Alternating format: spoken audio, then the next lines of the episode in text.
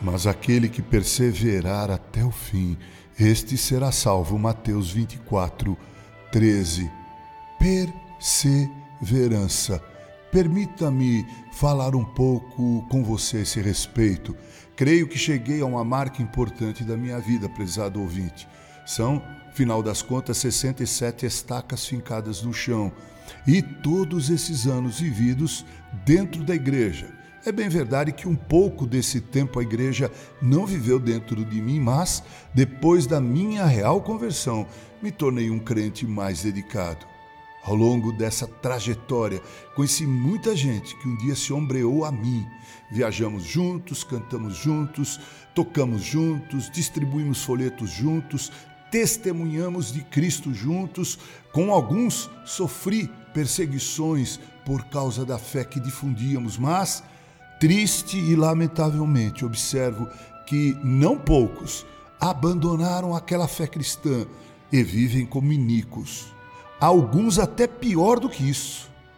Lamentavelmente. Quero deixar evidente aqui que não sinto nenhuma mágoa a esse respeito. Tenho orado quando me lembro de algum destes companheiros, mas, sinceramente, olhando para suas vidas, chego à conclusão, triste conclusão, de que a regeneração espiritual jamais aconteceu para eles ou neles. O máximo que pode ter havido é uma conversão psicológica e não o um novo nascimento. Por outro lado, uma das maiores alegrias que eu posso desfrutar nessa vida aqui é ver amigos e irmãos daqueles tempos de mocidade. Agora com os cabelos brancos como o meu, cheios de netos e firmes na fé cristã. Alguns são oficiais de igreja, outros pastores, outros membros, simplesmente, mas membros ativos participantes.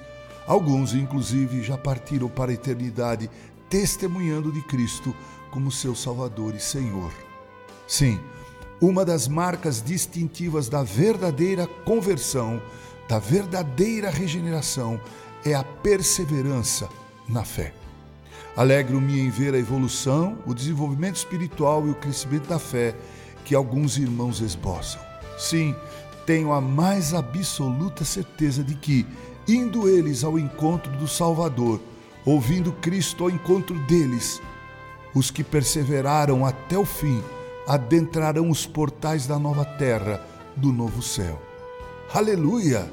Glória a Deus pelo dom da perseverança. Que isto seja uma realidade em tua vida, prezado ouvinte, em minha vida para a glória do Deus eterno. Com carinho, reverendo Mauro Sergio Aiello.